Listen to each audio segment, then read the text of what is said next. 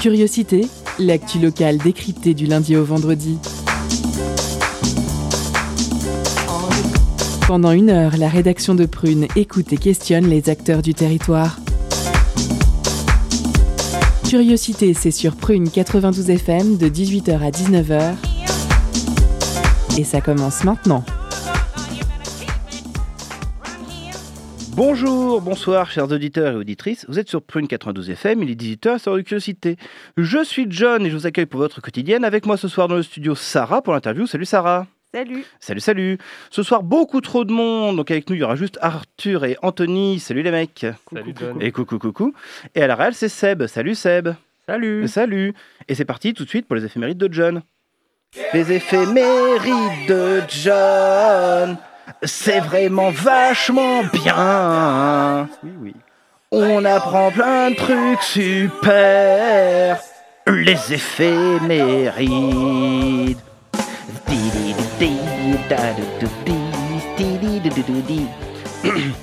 Alors que s'est-il passé un 2 mars? On commence en 1848 avec la ratification de la loi des 10 heures qui réduit la durée du temps de travail.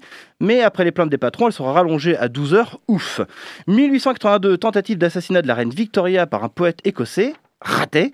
1933, sortie du film King Kong. 1992, l'ONU reconnaît officiellement le démembrement de l'ancienne Union soviétique. Je crois que Poutine n'a pas eu l'info.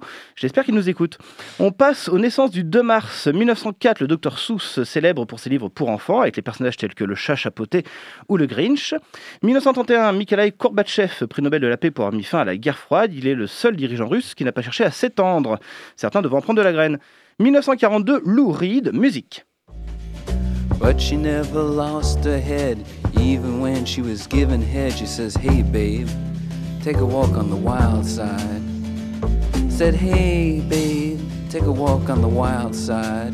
And the colored girls go do do do do do do do do do do do do do do do do do do 20 ans plus tard, en 1962, John Bon Jovi remusique.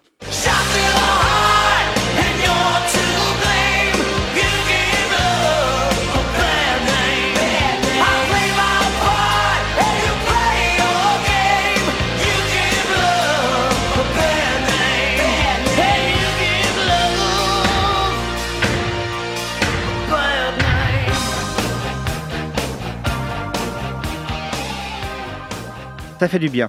1977, Chris Martin, leader de Coldplay, et re-re-musique.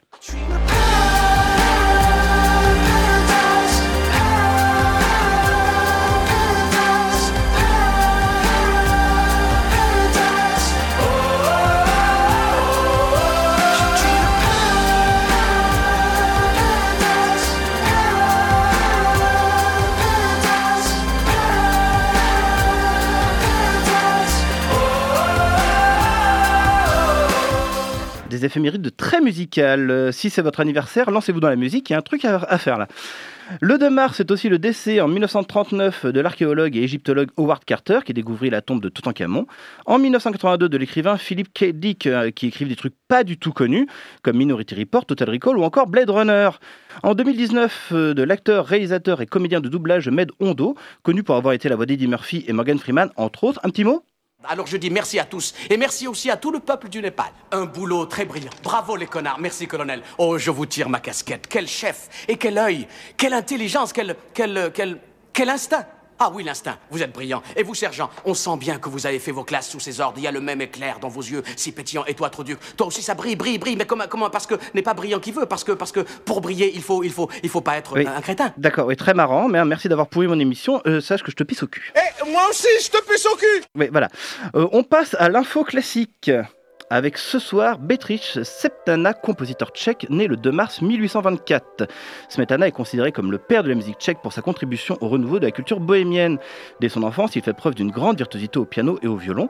Il compose ses premières œuvres à l'âge de 8 ans. Il étudie ensuite la musique à Prague et devient maître de musique chez le comte Léopold Tunt chez il rencontre Liszt, Schumann et Berlioz. Grâce au soutien financier de Liszt, il édite les premières œuvres et fonde une école de musique. Il en fonde une seconde à Prague dans le but de promouvoir la musique tchèque. Chaque année, son cycle de six poèmes symphoniques Ma Patrie, dont on écoute un extrait, ouvre le festival de musique classique Le Printemps de Prague qui débute le 12 mai, date anniversaire de sa mort.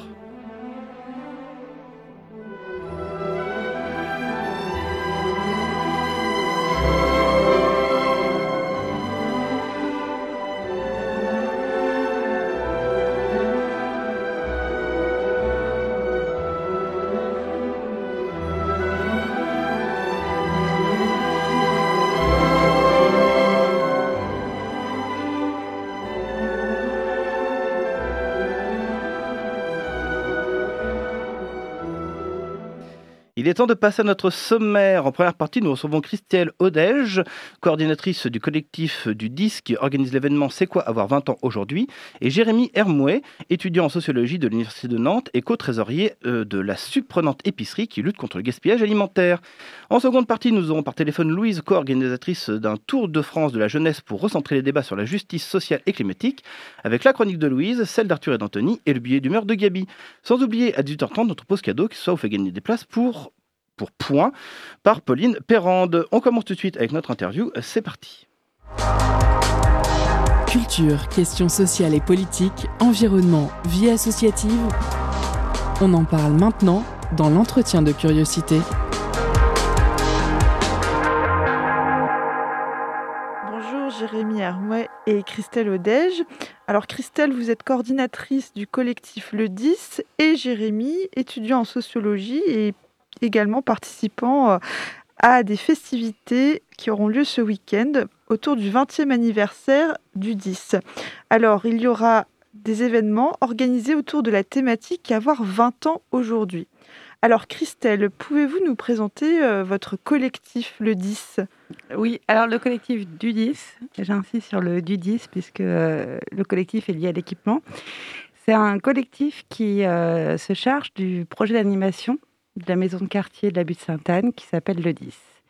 Donc, euh, on coordonne euh, tout au long de l'année, quand c'est possible en tout cas, euh, une programmation d'événements, tout type d'événements différents, pour dynamiser l'équipement, faire des propositions culturelles de proximité pour les habitants du quartier, mais au-delà évidemment, puisqu'on organise des événements qui rayonnent sur toute la ville. Alors la butte Sainte-Anne, c'est dans le quartier Chantenay? C'est ça. Oui. Alors, euh, vous fêtez votre 20e anniversaire euh, ce week-end. Quel est le programme des festivités? Alors, en réalité, on fête l'anniversaire du collectif sur toute la saison culturelle.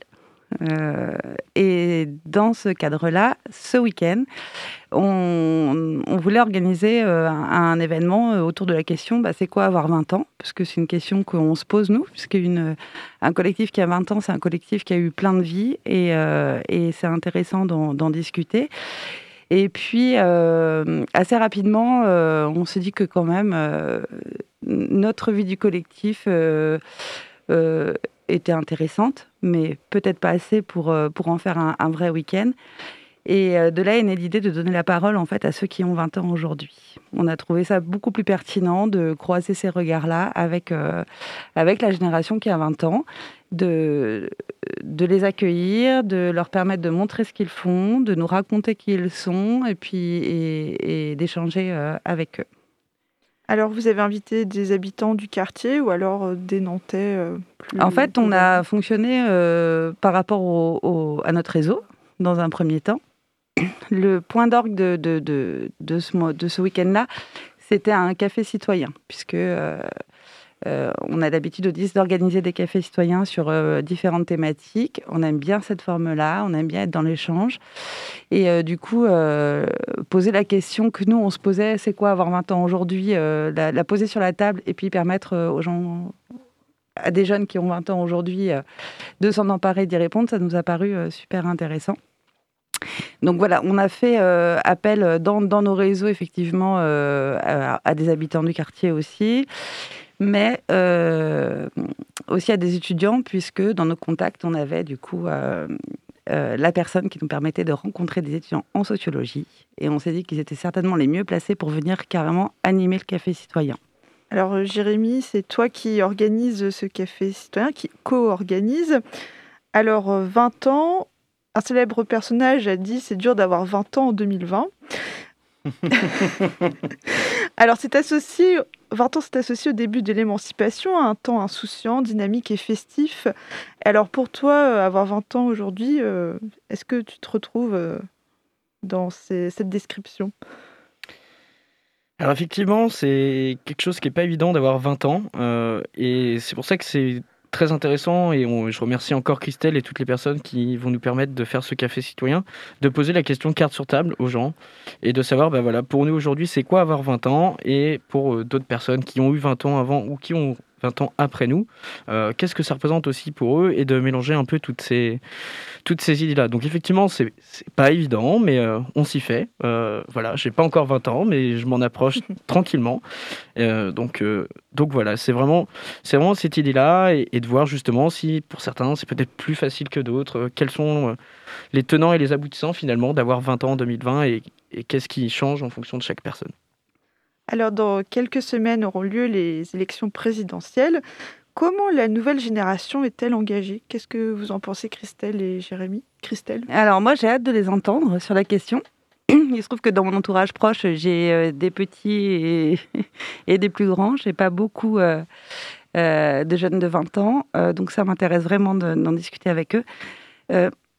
on a trouvé que poser cette question, elle était intéressante justement parce que on se rend compte que c'est une génération qui n'est pas du tout une génération qui suit, que c'est une génération qui, qui se lève, qui s'engage, qui revient vraiment sur le devant de la scène, là où moi qui ai 40 ans, on était peut-être simplement engagé politiquement, mais moins socialement.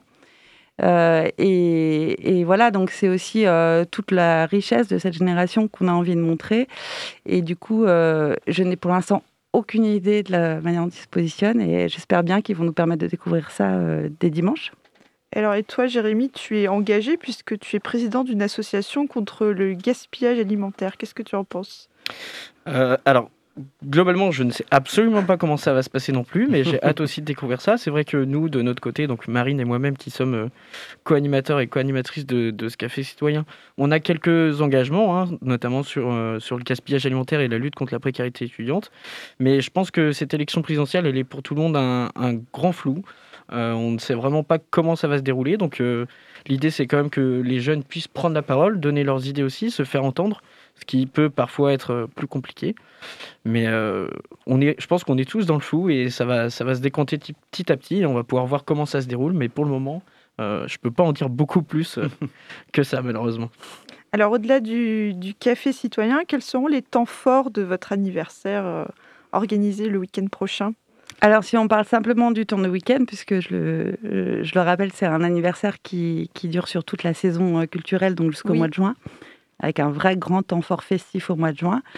Là, sur le week-end, euh, vendredi soir, on accueille une première soirée. Euh, ce sera une lecture théâtralisée euh, de Bernard Bretonnière, qui est auteur, ancien journaliste, et qui va venir mettre en scène en fait un livre qu'il a écrit qui s'appelle Six semaines avec Platon où il raconte sa rencontre avec un jeune Africain de l'Ouest qui s'appelle Platon et tout son parcours euh, d'insertion en France, enfin d'intégration en France, et à quel point, bah, des fois, c'est. Donc, Platon a 20 ans, et à quel point euh, ça peut être difficile, même en ayant 20 ans, euh, en travaillant, en ayant des papiers en règle, l'insertion reste difficile.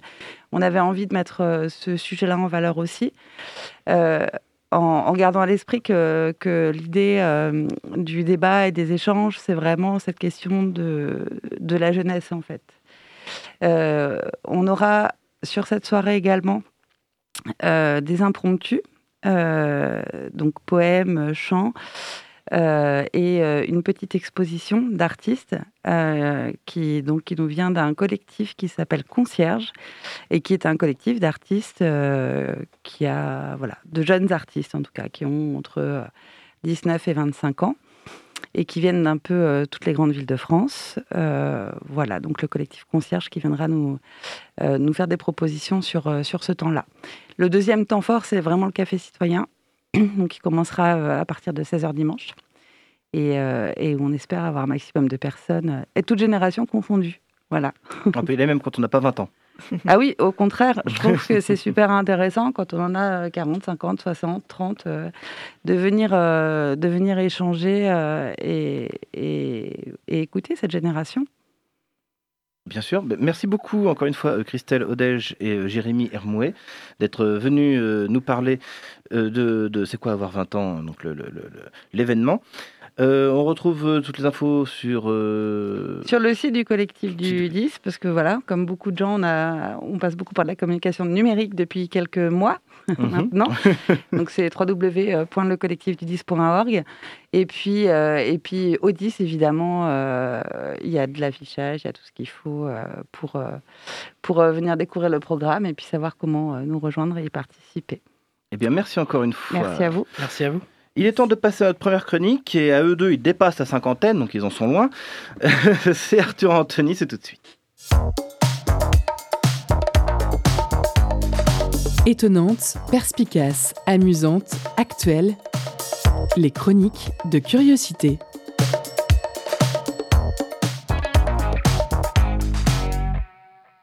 Salut tout le monde, ce soir, bienvenue dans notre troisième chronique sur la stratégie nationale bas carbone proposée par le ministère de la Transition écologique. Après avoir parlé des transports et de l'industrie, ce soir on s'attaque aux émissions de gaz à effet de serre liées à l'agriculture. En gros, on se demande comment l'agriculture participe au changement climatique et ce que la France peut faire à son échelle. On s'intéresse à l'agriculture au sens large dans cette chronique. Cela inclut les cultures, parmi lesquelles on trouve les plantes cultivées pour nous nourrir, mais aussi celles pour nourrir le bétail, celles pour faire des biocarburants et même les cultures d'arbres pour produire du bois. Dans l'agriculture, on prend aussi en compte l'élevage d'animaux qu'on tue pour les manger ou qu'on exploite pour produire des matières premières comme les produits laitiers, les œufs et la laine.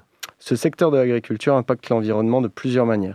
Tout d'abord, chaque champ et chaque élevage remplace un écosystème. Leur présence réduit donc la biodiversité. Ensuite, sur place, les engrais et les pesticides participent à la pollution des sols. Et quand ils sont emportés par la pluie, ils participent aussi à la pollution des eaux. Enfin, cette industrie agricole dépend des transports.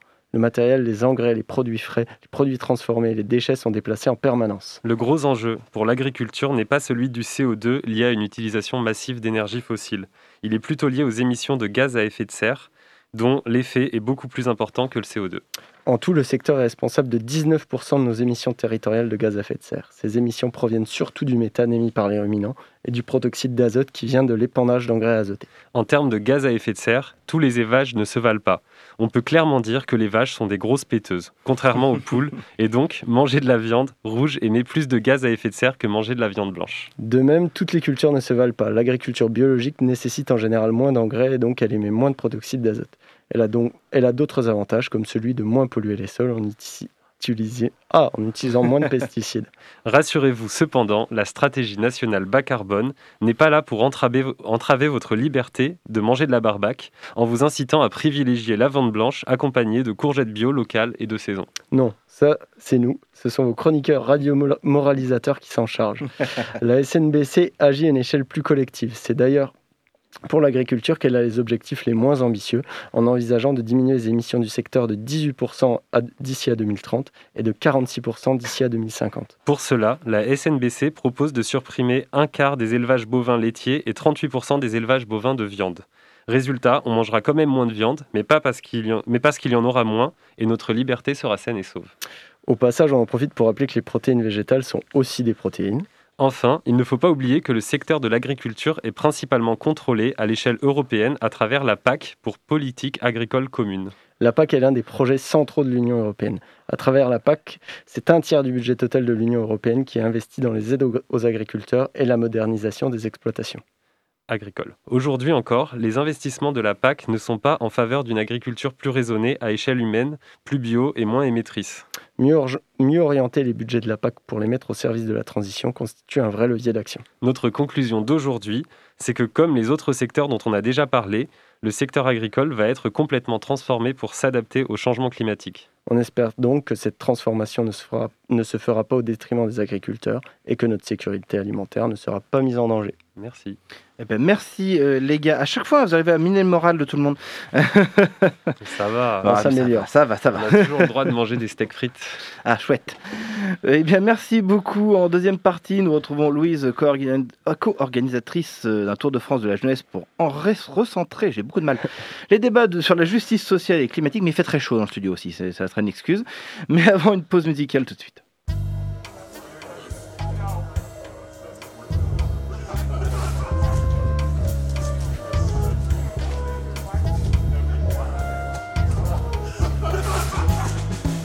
Les repères sont tout éclatés, tu sais, égarés sur tous les aspects purés. On n'était pas trop préparé du fait que le monde allait s'éloigner du vrai. On m'a dit de sortir de la caverne, frère, pour voir la vérité, la lumière claire. Le soleil et has c'est plus le critère, remplacé par néon publicitaire. Aujourd'hui n'est pas un bon plan, faut dire. Capitalistes font pas semblant de rire. Faut courir vite, courir longtemps, horrible. Prendre des risques sans prendre de temps aussi. Le profit nous a obsédés, c'est vrai. Le chemin peut pas proposer le respect. Posséder mais déposséder des clés. C'est quoi ce projet de société biaisé C'est une impasse, c'est un trou noir donc. C'est un cul de sac qui mènera nulle part. Un piège caché dans un couloir sombre. Un pays en face de son pouvoir. Un pouvoir qui porte pas le pays, non. Un pouvoir qui affiche mépris blanc. Un pouvoir froid qui balbutie tant. Un pouvoir froid qui tartufie grand. La bienveillance, elle n'est pas sur la liste. Y a aucune chance de faire pousser la vie. On est mangé par du capitaliste. Alors on meurt sur du capitalisme. Tourner en rond comme dans un tonneau vide. Prendre du recul, ce n'est pas trop possible. Le regard froid, je ne suis qu'un prototype. Je me réchauffe grâce à mes gros sourcils. J'aime bien l'oseille, mais c'est pas réciproque. Tu veux tout contrôler comme un cyborg. Tu veux écrire ta vie comme un sitcom. On connaît tous ton dernier épisode. Beaucoup de gens font rien parce qu'ils ont peur. Au lieu de faire pour toucher l'équilibre, j'aimerais transformer le malheur en fleur. Pour voir qui ferme le poing sur les épines. Tout ce qui est bon dans cette vie se fait descendre. Mais on ne fera pas du feu avec des sangs. Ils ont cassé humanité et gens. De l'Afrique à la cordillère des ans. La bienveillance, elle n'est pas sur la liste. Y a aucune chance de faire pousser la vie. On est mangé par du capitaliste, alors on meurt sur du capitalisme. Quand je parle politique, personne me tolère. Deviens agressif et personne m'arrête. Pourtant, je suis pas un ouf, je suis en colère. Pourtant, vous êtes des oufs de ne pas l'être. Ce monde nous vend le dépassement de soi. Pas pour le sport, mais pour un poste en stage. Comme ça, tu t'exploiteras toi-même par toi. Pas pour l'oseille, mais pour pas être en marge. Ça se voit que vous avez pas eu les rêves. Le salut viendra pas du MEDEF. Les actionnaires se prennent pour des elfes. Encouragez pas les La bienveillance, elle est pas sur la liste. Y a aucune chance de faire pousser la vie. On est mangé par du capitaliste. Alors on meurt sur du capitalisme. C'était Capitaliste de Rosset. Vous êtes toujours dans Curiosité sur Prune 92 FM. Il est temps de passer à notre deuxième chronique. Elle ne sait pas encore, elle, ce que c'est que d'avoir 20 ans aujourd'hui, puisqu'elle n'en a que 18. C'est Louise qui nous a rejoint. Bonjour Louise. Bonsoir. Bonsoir, c'est parti tout de suite. Étonnante, perspicace, amusante, actuelle, les chroniques de curiosité.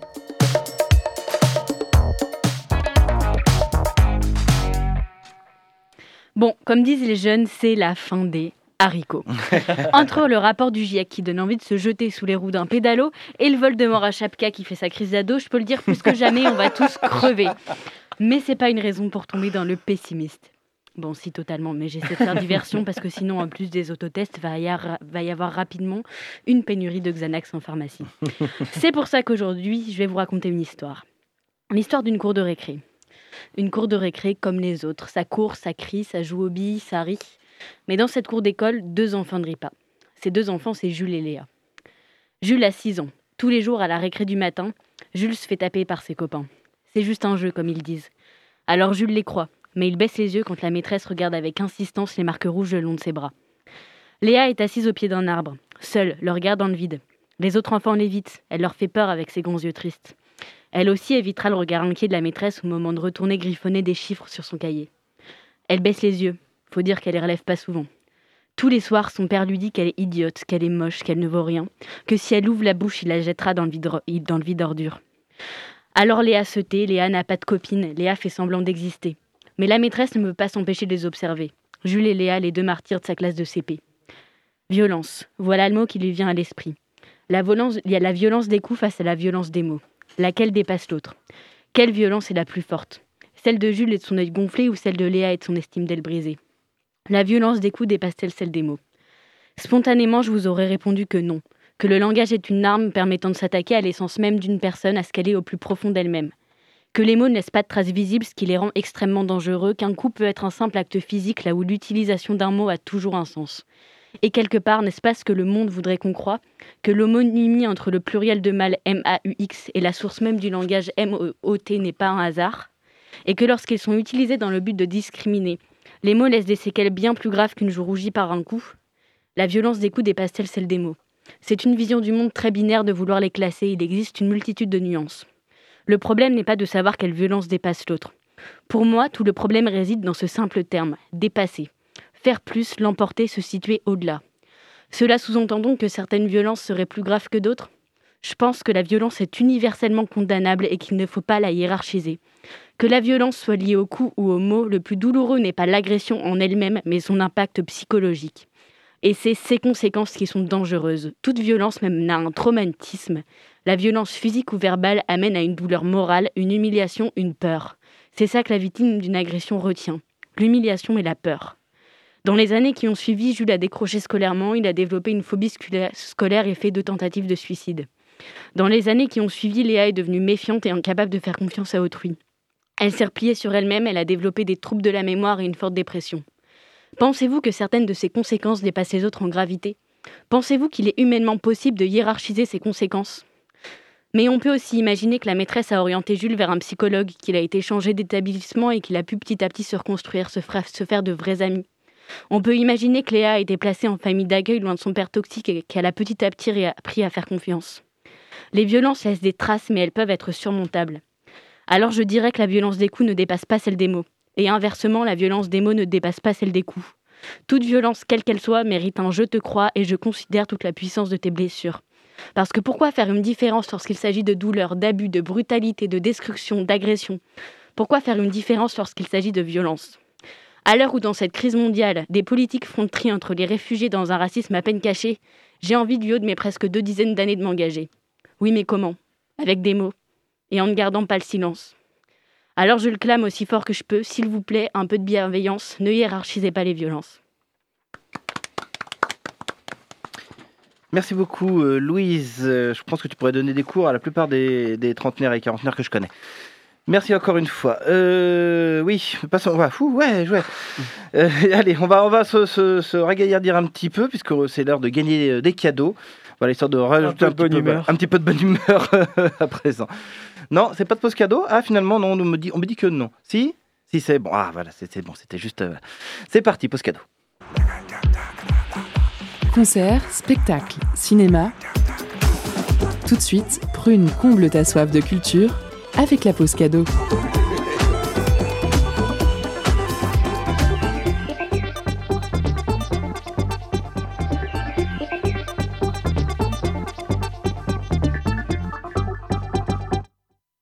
Ce soir, Prune vous fait gagner des places pour Point par Pauline Perrade, mardi prochain à 20h au lieu unique. Émouvant récit d'une relation toxique, Point aborde la question de la violence au sein du couple et montre la puissance de la résilience. En jouant sur un effet de double voix, le collectif Death Plateau compose le portrait d'une femme divisée et déchirée.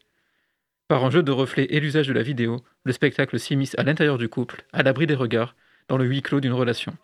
Point réussit l'alliage d'une mise en scène audacieuse avec une écriture dramatique d'une puissante actualité. Alors pour remporter vos places, envoyez combat en message direct sur l'Instagram de Prune et soyez les plus rapides. Je vous laisse en musique avec On the One par Sam Renmore.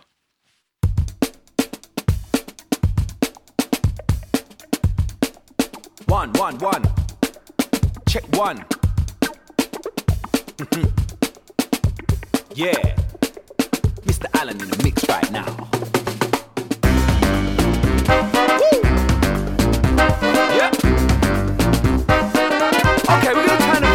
Right now. Hmm. Okay then. If you wanna get down, do it on the one. We don't deal with segregation, and we don't vibe with separation. Yeah, all we need is preparation, because we know that the battle is won. One love, one nation, oneness, that's a revelation. One rhythm in a celebration. Many bodies, but the soul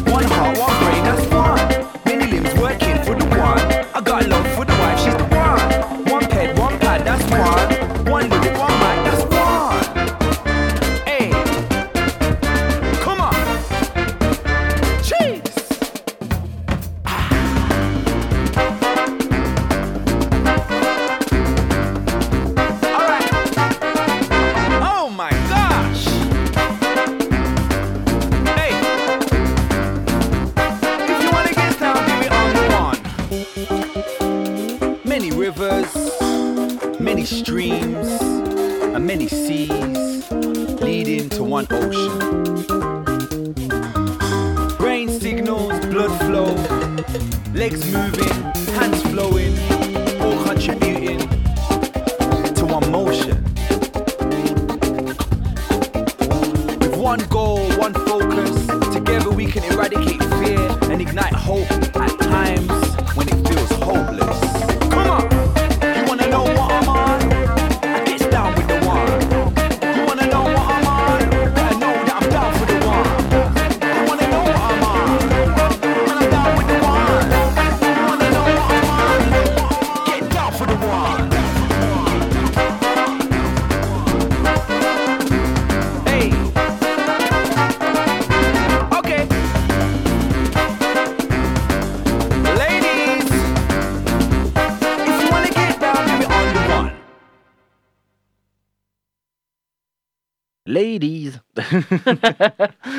Vous êtes toujours sur Prune 92 FM, vous êtes dans Curiosité et vous êtes en notre compagnie. Il est temps de retrouver notre focus avec euh, Louise qui sera par téléphone, la co-organisatrice d'un Tour de France de la jeunesse pour recentrer les débats sur la justice sociale et climatique. C'est tout de suite. Focus sur une initiative, un événement, un engagement. C'est le zoom de la rédaction.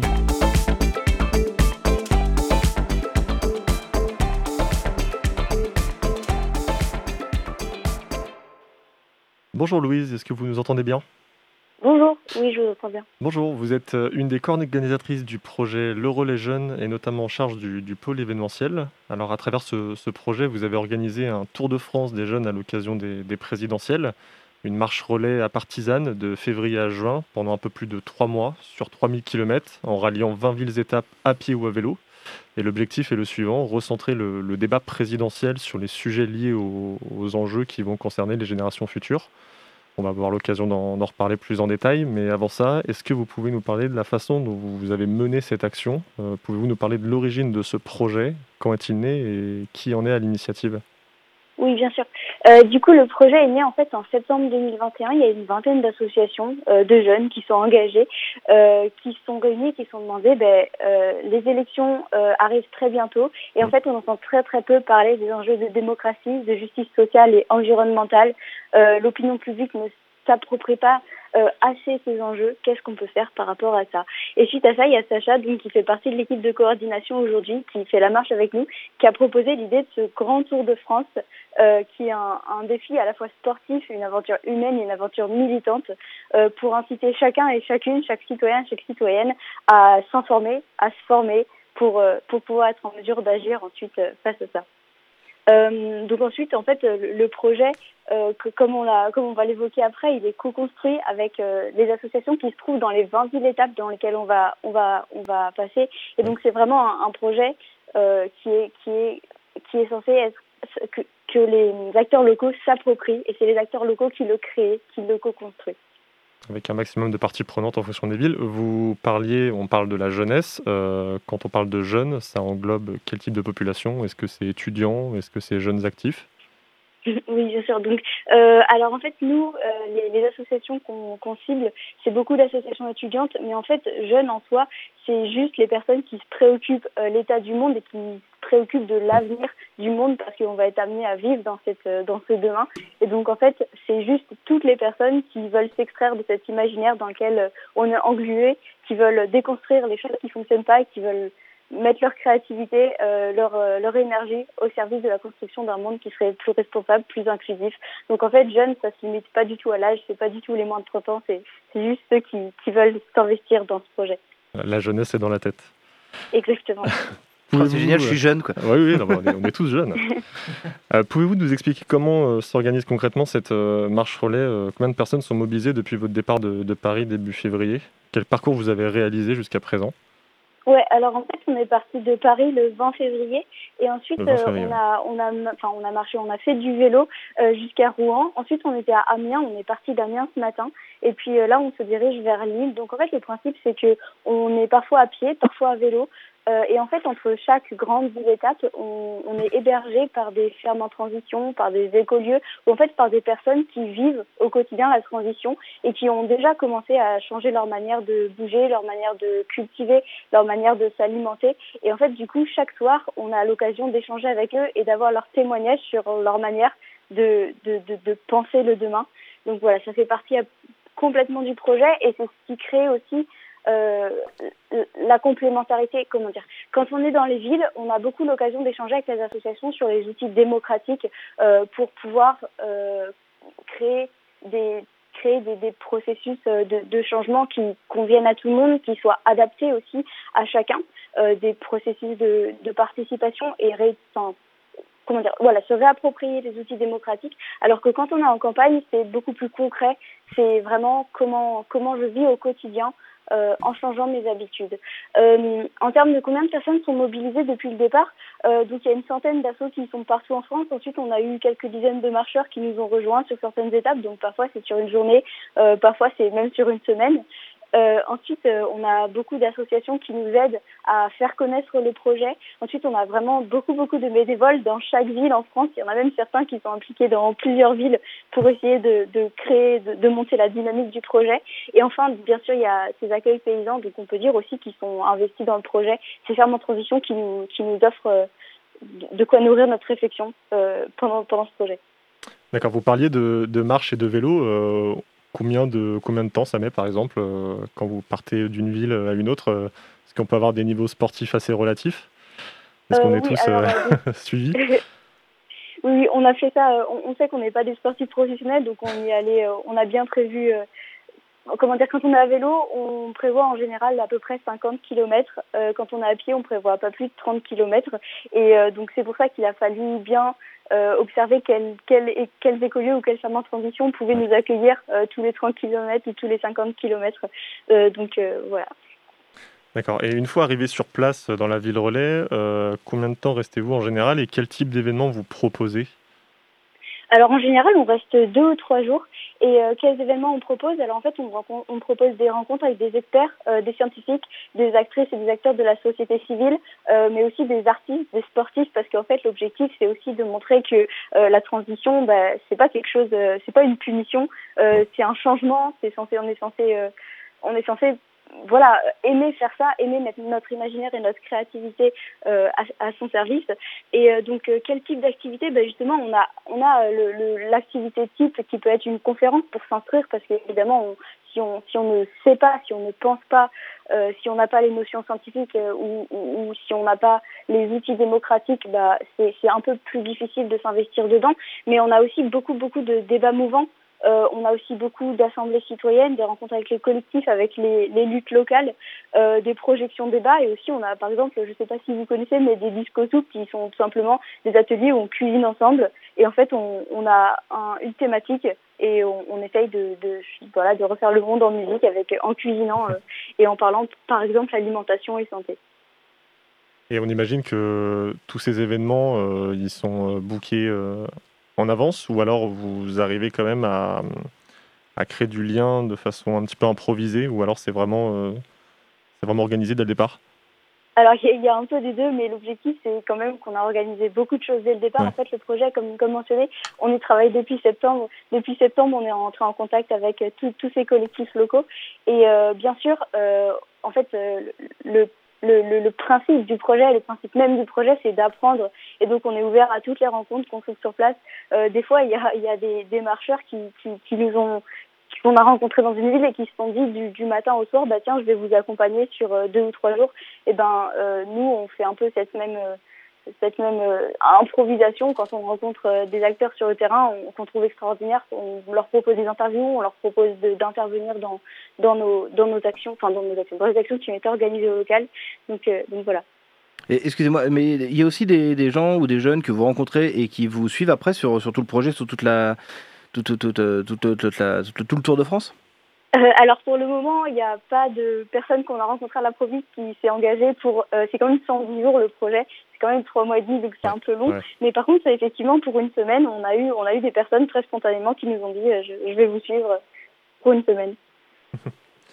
Et donc on imagine que Alors, j'ai encore d'autres questions, mais on imagine que dans chaque ville, vous rencontrez une problématique qui est parfois prééminente par rapport à une autre. Est-ce que vous adaptez vos actions et vos thématiques par rapport à la ville, ou alors on reste quand même dans des événements euh, euh, communs avec euh, des, sujets que vous traitez, notamment les enjeux environnementaux, sociaux? Est-ce que ça reste du global ou vous adaptez en fonction de, de la ville? Alors, ouais, bah, le principe, comme je vous l'ai dit, c'est vraiment que ce soit les associations locales qui, qui, viennent avec ce qui leur tient à cœur. Ouais. Et en fait, euh, on- le but, c'est de traiter les luttes locales, de, de Ouais, s'intéresser sûr, aux ouais. luttes locales. Et donc, en fait, euh, on a donc effectivement une thématique par ville. Euh, donc, euh, par exemple, à Nantes, ce sera désenchantement de la démocratie. À Rouen, c'était risque industriel. Et en fait, c'est vraiment, on a demandé, quand on a commencé à construire, euh, à, à contacter les associations locales, on leur a demandé qu'est-ce qui vous tient à cœur, qu'est-ce que vous souhaiteriez traiter avec euh, nous? Alors ça, par contre, ces thématiques, en fait, c'est les thématiques qui sont abordées pendant euh, l'événement phare, l'événement d'ouverture, d'arrivée de la marche euh, dans la ville. Mais par contre, après, tous les événements qui sont organisés, euh, c'est des événements qui peuvent être beaucoup plus transversaux ou alors qui, on peut très bien avoir euh, un- une activité sur le féminisme par exemple euh, alors qu'on était alors que la conférence d'ouverture était sur le risque industriel. C'est voilà. D'accord, non, bah, du coup c'est intéressant parce qu'effectivement c'est euh, c'est justement là le message, c'est que le débat présidentiel est toujours très centré, on va dire, sur le national, et là vous vous, vous basez quand même sur les problématiques locales. Vous, vous parlez de l'événement phare, donc qui dit marche relais dit témoin, et vous avez un bâton de relais en, en bois creux au cœur duquel est roulé un exemplaire manuscrit du, du manifeste qui a été signé par ces associations. Euh, que dit euh, concrètement ce manuscrit? Ouais, alors ce manuscrit, si on veut le résumer en une phrase, il dit Oui. euh, nous prenons le relais. Et je vais développer un petit peu peut-être. Euh, du coup, en fait, euh, ce que ça signifie, c'est que nous, on s'engage à mettre toute notre énergie, notre créativité, notre imaginaire, toute euh, notre intelligence et toute notre sincérité, en fait, au, au service de proposer une, une façon de faire société qui respecte la mélodie qui est jouée par le reste du vivant et, euh, et à, à essayer de, de déconstruire cette, co- comme je l'ai évoqué tout à l'heure, cet imaginaire dans lequel on est englué, qui est, qui est un système de compétition qui est destructeur. Euh, quand on a construit le manifeste, on a aussi cherché beaucoup à évoquer toutes les différentes minorités qui sont oppressées, donc que ce soit les femmes, euh, les peuples qu'on exploite pour créer des biens de consommation qui ne rendent même pas heureux. Euh, on a mentionné aussi beaucoup les lobbies, euh, l'indépendance des médias qui est pas vraiment une indépendance, euh, les algorithmes, en fait tout ça qui pèse sur le jeu politique, qui pèse euh, sur. Je parlais pas de, je parlais pas de radiophonique. Non, bien évidemment, bien évidemment. qui pèse euh, sur, sur le jeu, bah, sur l'opinion publique et donc sur le jeu politique. Euh, voilà, et j'avais un dernier point abordé par rapport au, par rapport au manifeste. Euh, en fait, euh, la, citoyenneté, euh, elle nous donne des droits, mais elle vient aussi avec des devoirs. Et en fait, euh, ce manifeste, bah, il appelle à la mobilisation. Euh, voilà, il- il- le manifeste est accessible sur lereligion.fr si, si jamais ça intéresse certaines personnes de le lire. Et, dans votre brochure, justement, pour recentrer sur euh, cette question du débat présidentiel, en fait, vous- je cite, le débat des présidentielles se désintéresse complètement de l'avenir de la jeunesse et nous nous dirigeons tout droit vers un nouveau quinquennat d'inaction sociale et environnementale. Euh, Qu'est-ce que vous n'entendez pas actuellement dans le débat présidentiel qui, selon vous, est capital pour l'avenir des jeunes? Ouais. Euh, alors en fait, y a, en fait, ce qu'on voudrait, c'est tout simplement que les politiques montrent que ils ont à cœur et et qui vont prendre en compte dans chacune de leurs politiques publiques euh, la notion de justice sociale et environnementale. Donc en fait, idéalement, on voudrait un plan d'action étape par étape, année par année, euh, de ce qu'on voudrait pour montrer que bah, la difficulté elle est systémique, euh, qu'il faut repenser les politiques publiques dans tous les secteurs et au quotidien. Euh, on voudrait aussi des, des, une, une, une meilleure prise en compte des processus de participation et que ce soit donc plus automatique et aussi mieux considéré. Euh, voilà. Après, on n'a pas, euh, évidemment, on n'a pas fait un programme politique euh, qu'on va, sûr. va demander aux, aux- aux candidats. Oui, bien sûr, vous, de toute façon, vous, vous revendiquez une logique à partisane. Et d'ailleurs, quand vous arrivez dans ces villes, est-ce que vous arrivez quand même à mobiliser des, des politiques, des, des- des personnalités politiques locales qui sont, qui sont mobilisées avec vous?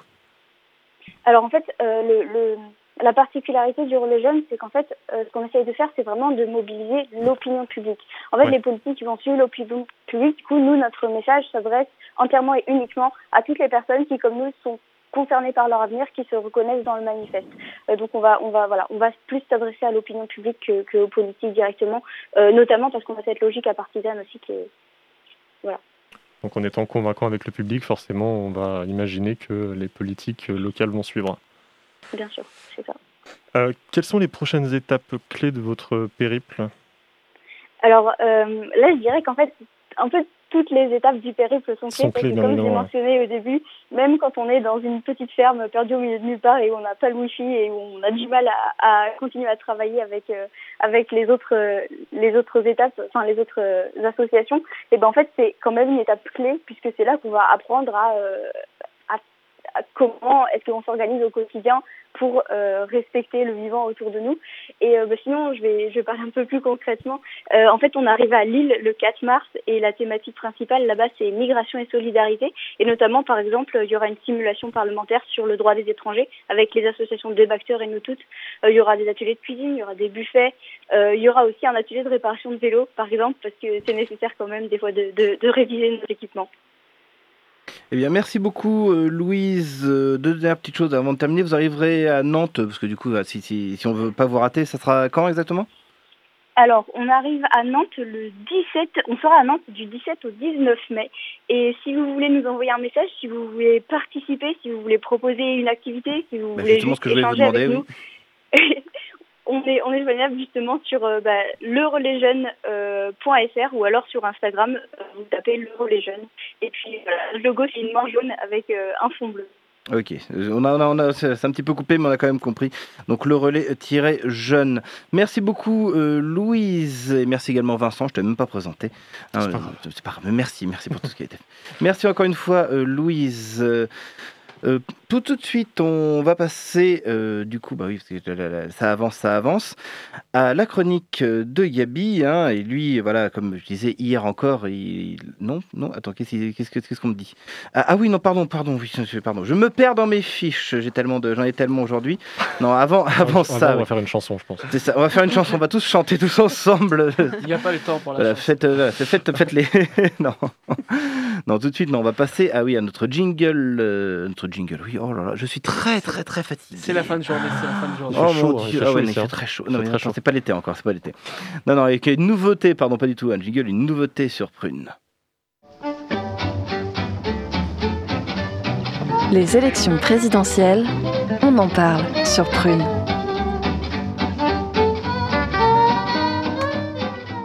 Va rester avec les présidentielles, avec une nouveauté sur je disais donc.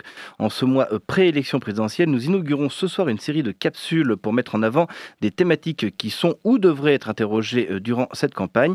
Des thématiques nationales qui forcément ont aussi des répercussions locales. Et pour débuter ce soir, nous parlons du nucléaire. Faut-il sortir du nucléaire pour sauver la planète? Euh, Peut-on se passer de cette filière pour produire de l'électricité? En tant que radio universitaire, nous donnons d'abord la parole aux étudiants et étudiantes sur cette question. On écoute leur avis. Aujourd'hui, dans notre dossier spécial présidentiel, peut-on, doit-on sortir du nucléaire? Doit-on euh, Oui. Euh, Peut-on euh, euh, J'ai un doute. Ben, moi, je dirais aussi, euh, bien sûr, on doit. Et la question, c'est plutôt quand et comment. Ça veut dire quoi sortir du nucléaire? Je suis pas sûr qu'il faille sortir du nucléaire. Faut regarder les problèmes, les solutions que ça apporte, les problèmes que ça crée, arbitrer. Donc, je pense qu'on part de vraiment loin et que du coup, pour ça, un référendum, c'est un peu risqué. Euh, bah moi euh, je trouve que non, on ne devrait pas sortir du nucléaire. Euh, c'est une source d'important d'énergie. Moi, je pense qu'on ne devrait pas en sortir, mais on devrait plus cadrer la chose et pas non plus euh, abuser de la chose. Connaissance, euh, pour répondre à un truc euh, qu'on pense vraiment. J'ai pas envie de dire n'importe quoi. Bah, même sur tous les, pas que sur le nucléaire, mais sur euh, tous les sujets, en fait, euh, disons qu'ils consultent pas vraiment euh, les, les citoyens. Euh, Qu'est-ce qu'on peut faire pour euh, prendre une décision collective là-dessus? L'exemple de la Convention citoyenne pour le climat, je l'ai trouvé vraiment très intéressant. De se dire, euh, bon, ben, on va faire parler des gens qui n'y connaissent rien du tout, on va les former de manière neutre, et, ensuite, collectivement, on prend des On décisions. arrive à un âge où on a, on notre façon de penser aussi et on doit être écouté. On a, on a plus 5 ans. Donc, ça, ils ont du mal aussi. hein. Genre, en vrai, bon, ils ont plus d'années d'expérience, etc. On le comprend, il n'y a pas de souci sur ça. On a du respect pour eux. Mais euh, ils nous prennent souvent de haut. Le nucléaire, tout d'abord, ça produit moins de déchets. Des déchets plus dangereux, mais moins de déchets que, euh, bah, par exemple, le pétrole. C'est des déchets longue durée, on va dire, et on ne sait pas où les mettre, quoi. Donc, euh, Quand on joue avec quelque chose, on ne sait pas les répercussions réelles que ça aura plus tard. Après, je pense qu'on en a quand même un petit peu besoin. Il faut doser, quoi. Trouver le, ouais, le, le juste milieu. La sobriété à l'échelle individuelle, donc c'est ce qu'on peut faire chacun à notre niveau. Tout ne doit pas être réglé par les individus. euh, Et à l'échelle collective, qu'est-ce qu'on mutualise en fait? Comment est-ce qu'on le mutualise et comment on fait en sorte qu'il y en ait moins parce qu'on l'a fait ensemble et- Est-ce que ce qui vous fait le plus peur, c'est le réchauffement climatique ou est-ce que c'est un, un incident nucléaire? Pour nous, pour notre génération, je pense que l'urgence, c'est vraiment le climat. Donc il faut, il faut accepter une part de risque aussi minime soit-elle parce que le risque au- autrement est encore plus grand. Euh, L'éolienne, peut-être les offshore, j'ai aucune idée de. Même si c'est un thème un peu récurrent à Centrale, euh, je sais pas trop euh, comment ça peut scale euh, avec beaucoup d'éoliennes. Après, en vrai, je trouve qu'ils donnent plus leur avis qu'ils argumentent derrière. Genre, Oui, c'est c'est pas ça. derrière, ils argumentent pas forcément. Et le solaire, euh, j'y crois pas du tout. Enfin, pas le solaire photovoltaïque.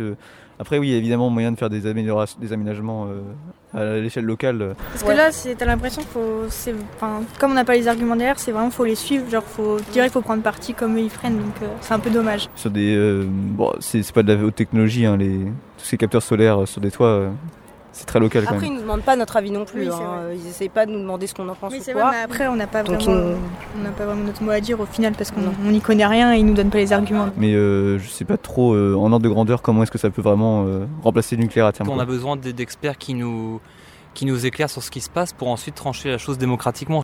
L'impression un peu d'être euh, euh, impuissante en fait. Parce que c'est quelque chose qui, qui a l'air de nous dépasser. Mon rêve, ça serait toujours d'avoir un régime parlementaire où ces discussions pourraient se poursuivre une fois le mandat terminé entre des gens qui auront été élus pour ça. Un micro-trottoir proposé par Arthur Macheret, Antoine Camara et Pierre Drouonuez, réalisé sur le campus Tertre. Je serai le président de tous les Français. Sacré chichi. Euh, alors, peut-on doit- ou doit-on sortir du nucléaire? Eh bien, pour tenter d'y voir un peu plus clair, euh, pour vous donner aussi toutes les infos pour juger, on écoute tout de suite le billet d'Arthur. Le, le Oui, nucléaire en France, un sujet qui divise presque autant qu'il est pris avec des pincettes. Et le moins qu'on puisse dire, c'est qu'il ne fait pas l'unanimité, peu importe le niveau de connaissance sur le sujet. Alors tout d'abord, pour avoir quelques ordres de grandeur en tête, l'électricité que nous consommons en France provient à 70% de réacteurs nucléaires. Mais l'énergie que nous consommons provient uniquement à 17% de ces réacteurs. En effet, les énergies fossiles restent ultra majoritaires dans notre consommation énergétique. Alors quels sont les enjeux liés à la question peut-on, doit-on sortir du nucléaire en France? Tout d'abord, il y a les enjeux liés au risque d'accidents nucléaires comme à Tchernobyl ou Fukushima. Ces enjeux, ces enjeux, Ces enjeux. sont complexes à traiter en quelques minutes à la radio compte tenu de leur complexité. Il y a également des enjeux liés à la gestion des déchets haute activité à vie longue et notamment à leur stockage. La question qui se pose ici est notre capacité à stocker pendant plusieurs millénaires des déchets radioactifs. Il y a enfin des enjeux liés à une production d'électricité, mais plus généralement d'énergie décarbonée, c'est-à-dire qui relâche peu de dioxyde de carbone dans l'atmosphère, le principal gaz à effet de serre émis par l'homme. Dans un monde où le changement climatique est déjà là, nous avons besoin d'énergie peu émettrice de dioxyde de carbone, et l'énergie nucléaire rentre dans cette catégorie. Ces enjeux s'accompagnent de quelques nécessaires précisions. Tout d'abord, l'énergie nucléaire n'est pas une énergie renouvelable. Cela signifie qu'on dispose d'un stock fini de combustible nucléaire. Ensuite, d'autres manières existent de produire une énergie et plus particulièrement une électricité décarbonée. Il s'agit des énergies renouvelables. En se basant sur les différentes sources d'énergie décarbonée mentionnées ci-dessous, euh, plusieurs scénarios de décarbonation de notre consommation énergétique sont envisagés. Ces scénarios s'appuient sur la trajectoire pensée par l'État français pour atteindre la neutralité carbone en 2050 et respecter les accords de Paris. Ils ont été proposés par des acteurs comme l'ADEME, RTE, Negawatt et le Shift Project. RTE insiste sur le fait qu'atteindre la neutralité carbone en 2050 est impossible sans un développement significatif des énergies renouvelables. De plus, ils affirment que se passer de nouveaux réacteurs nucléaires implique des rythmes de développement des énergies renouvelables plus rapides que ceux des pays européens les plus dynamiques. L'ADEME propose quatre voies différentes pour atteindre la neutralité carbone, en insistant sur la nécessaire planification qui accompagne ces voies. Chacune de ces voies implique tout de même plus de 70% d'énergie renouvelable à horizon 2050. Enfin, Negawatt choisit de se passer du nucléaire pour sa trajectoire de décarbonation et insiste sur trois piliers, la sobriété, l'efficacité énergétique et les énergies renouvelables. Enfin, pour finir, le Shift Project ajoute aux trois piliers de Negawatt un pilier nucléaire. Mais tous ces acteurs sont d'accord sur quelques points. Ils insistent sur la nécessité de consommer moins d'énergie, de faire preuve de sobriété donc, et sur le point impératif d'agir dès maintenant. Bref, on voit que la question du nucléaire en France reste à trancher et qu'un choix semble être possible entre le nucléaire et les énergies renouvelables, même si les deux peuvent bien sûr être combinés. Les annonces des différents candidats ou futurs candidats à l'élection présidentielle ne sont malheureusement pas à la hauteur des enjeux. Souvent dogmatiques ou intéressés, leurs positions ne traduisent pas une compréhension des enjeux multiples cachés derrière les choix énergétiques actuels et futurs. Le temps passé à traiter de ces sujets est malheureusement trop faible pour une bonne information du grand public, et ce alors qu'un intérêt pour ces thématiques semblait émerger auprès d'un public jeune, notamment lors du recueil de témoignages de notre micro-trottoir. Un réel enjeu de formation existe donc en France, probablement lié à des thématiques de démocratie participative. Bref, les citoyens veulent reprendre le pouvoir. Eh ben c'est pas trop tôt. Merci Arthur. Vous pouvez retrouver d'autres capsules toutes les semaines dans Curiosité et sur le site www.prune.net.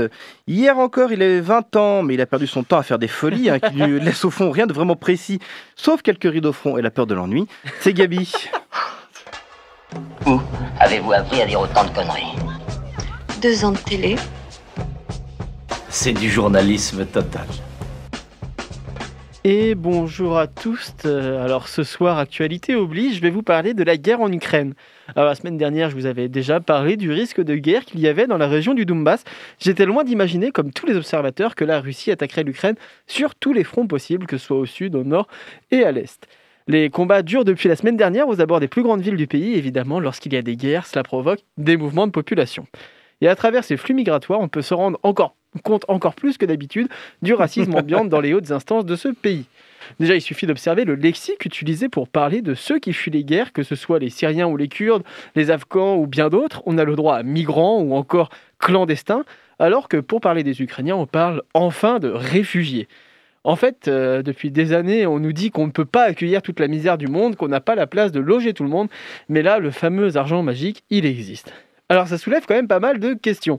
Est-ce que c'est comme le dit le président de la commission des affaires étrangères à l'Assemblée nationale, Jean-Louis Bourlange, est uniquement euh, parce que la vague migratoire ukrainienne sera une immigration de qualité, comme il le dit, et que du coup on pourra en tirer profit? Ou est-ce que c'est comme le dit euh, l'animateur des grandes gueules sur RMC Petit aparté, hein, en ce moment je vous parle de grand journalisme. L'autre fois je vous ai parlé de l'heure des pros, là je vous parle des GG. Euh, j'espère que vous vous rendez compte du sacrifice que je fais pour vous. je mets ma santé mentale en péril pour vous offrir ces chroniques. Et on t'en remercie. Et donc revenons-en à Olivier Truchot. Donc est-ce que c'est comme Les il le dit Français se disent l'Ukrainien il me ressemble. Mais bien sûr. Il a la même voiture que moi et euh, finalement c'est à 3 heures de Sa Paris. je pourrais euh, être à sa place. Euh, je pense que c'est ça. Il y a Il y a une simplement identification. espèce de- d'identification de Ah oui. proximité que peut-être le Français a moins avec l'Afghan. L'Afghan et c'est pas du racisme. Ah oui C'est Bah oui. Bah, la loi. C'est la loi de la proximité. Attention, hein, comme il le dit, c'est pas du racisme, c'est juste qu'il a la même bagnole que moi. Enfin, moi, j'ai pas de bagnole, j'ai même pas le permis. Donc je peux pas me sentir proche des Ukrainiens, ou alors que de ceux qui n'ont pas le permis également. Enfin, revenons-en aux mesures hein, mises en place pour euh, l'accueil des Ukrainiens. À Lille, en quelques jours, près de 1600 lits ont été trouvés pour accueillir des Ukrainiens. À Paris, Hidalgo a annoncé que la ville est prête, que les bailleurs sociaux et les acteurs de l'hôtellerie et de l'immobilier ont été mobilisés, mais également que les enfants réfugiés seront accueillis dans les crèches et les écoles parisiennes, ainsi que la promesse d'un accompagnement psychologique à l'arrivée des réfugiés. Mais il y avait de la place alors? Eh oui, même euh, l'extrême droite, d'habitude si prompte à lutter contre l'immigration, se place en grand défenseur des réfugiés ukrainiens et ukrainiennes. Alors le sociologue Smaïn Lacher explique pourquoi ce traitement de faveur différent. Je cite, il s'agit de blancs occidentaux non musulmans. Les populations européennes sont plus empathiques pour eux et ont moins d'inquiétude autour de leur intégration sur le territoire. Les thèmes sur l'immigration musulmane sont constamment débattus en Europe, ce qui influe notre jugement et notre regard au moment d'accueillir Syriens ou Kurdes. Encore une fois, les médias et les politiques ont leur part de responsabilité en ayant des propos racistes ou en donnant la parole aux racistes. Rappelons-le, il ne faut avoir aucune tolérance avec l'intolérance, sauf les intolérances alimentaires, ça c'est excusable. Sur ce, prenez soin de vous, euh, des gens qui vous entourent, faites attention aux flics, aux médias et aux racistes, et à la semaine prochaine. Merci mon Gabi. Évidemment, on soutient le, le- le peuple ukrainien, mais voilà, on ne voudrait pas de hiérarchisation de Des la violences. misère et des violences, évidemment, comme le disait Louise. Euh, nous arrivons au terme de cette émission. Merci à Christelle Odège, coordinatrice du collectif, du collectif, oui, du collectif du 10. C'est ça, organisatrice de l'événement C'est quoi avoir 20 ans aujourd'hui? Et Jérémy Hermouet, étudiant en sociologie de l'Université de Nantes et président de la surprenante, non, pardon, co-trésorier de la surprenante épicerie qui lutte contre le gaspillage alimentaire d'avoir été parmi nous. Merci également à Louise, co-org- co-organisatrice du Tour de France de la jeunesse pour recentrer les débats sur la justice sociale et climatique, d'avoir répondu à nos questions. Plus d'infos sur leurs réseaux sociaux respectifs. Merci, chers auditrices, auditeurs, de nous avoir écoutés. Merci à toute l'équipe, bien évidemment. J'en bafouille. Vous retrouvez Curiosité dès demain à 18h. Quant à nous, on se retrouve la semaine prochaine. En attendant, vous pouvez écouter toutes nos émissions sur notre site le www.prune.net. Juste après, c'est le Labo de Savoir. Et ce soir, il y a comme une ambiance de fin du monde chez eux également. Alors restez sur Prune 92 FM et à la prochaine. Ciao.